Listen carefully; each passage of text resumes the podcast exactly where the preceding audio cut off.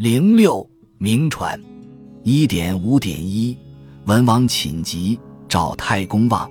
太子发在侧，曰：“呜呼！天降气雨，周之社稷将以属汝。今于御师至道之言，以名传之子孙。”太公曰：“王何所问？”文王曰：“先圣之道，其所指，其所起，可得闻乎？”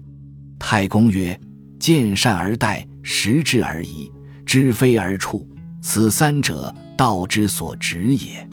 柔而静，恭而静，强而弱，忍而刚，此四者，道之所起也。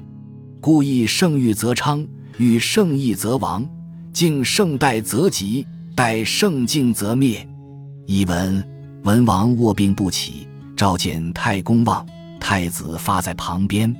文王说：“哎，上天将要抛弃我，周国的社稷就托付给你了。如今我想请教一些至理名言，来当面传授给子孙。”太公说：“君王要问什么呢？”文王说：“先生知道他在哪里终止？他从哪里起始？可以听一听吗？”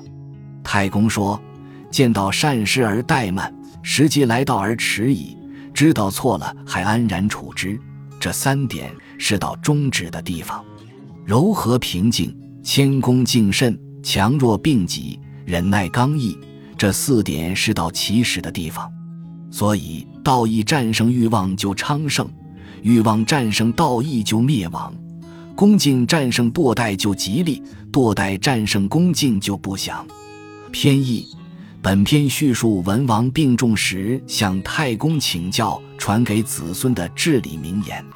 太公讲了获得先圣之道应有的修养。